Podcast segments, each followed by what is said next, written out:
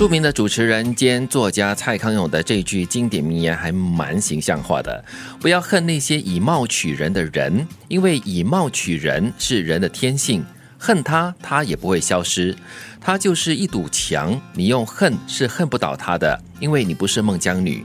只要在必要时，你能够翻过这堵墙，让别人看得到真正的你，让墙挡不住你，那就够了。在说你我不恨你。我只要翻过你就好我就知道你。们一定会有这样的反应的。说吧，说吧，损吧，损吧。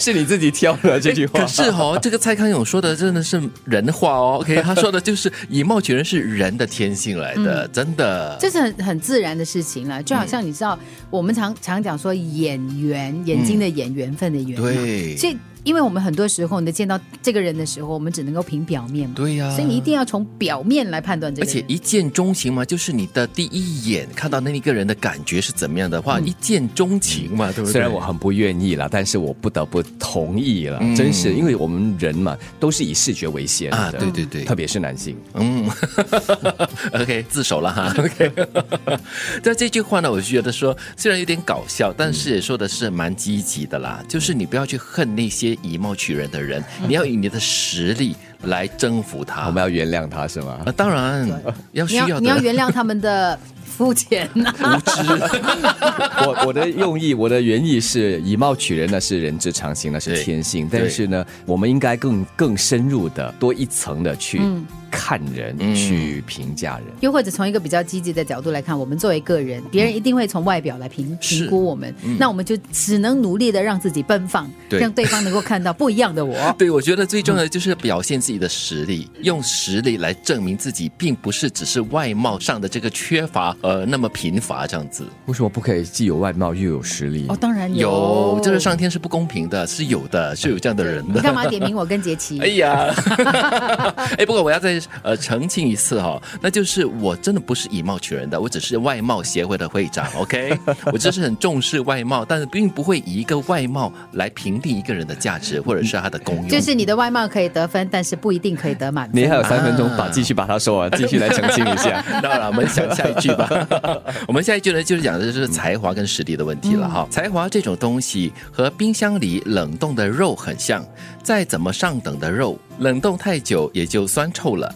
如果你知道自己有才华，就跟知道自己冰箱里有冷冻的肉一样，不是什么值得傲慢的事情。把那个才华拿出来做一些什么吧，胜过存一堆酸臭的肉塞爆你的冰箱，最后连冰箱都弄坏了。我喜欢最后这句很形象化，就是你自以为有才华，嗯然后呢，他不断在里面膨胀，结果在里面爆炸。对对对，很多人哦，可能就是会觉得自己是怀才不遇的哦。嗯哇，我很多才华，可是为什么这个人就不懂得欣赏我？为什么那个老板就是不懂得赏识我？嗯而且我从这里也觉得说，才华啊它是有有效期的。嗯，如果你不用、你不发挥，或者是你不精进的话，它就会过期，它就会变酸变臭。哎，的确是嘞，因为才华这种东西，你要多多的练习，然后展现出来了过后呢，不断的改进。嗯，有点像一颗种子，它是有机会可以长成一棵很美的树的，可能是特别的品种。嗯但是你不加以灌溉，你不加以去培育它，它是不可能长出来的。没有足够的阳光、水分，嗯，我们说一山还比一山高。对那如果你不让自己的才华更好的话，或者是与时俱进的话，你的才华会过时的，人家就会超越你了。不要恨那些以貌取人的人，因为以貌取人是人的天性，恨他，他也不会消失。他就是一堵墙，你用恨是恨不倒他的。只要在必要时，你能够翻过这堵墙，让别人看得到真正的你，让墙挡不住你，那就够了。才华这种东西和冰箱里冷冻的肉很像，再怎么上等的肉，冷冻太久不用也就酸臭了。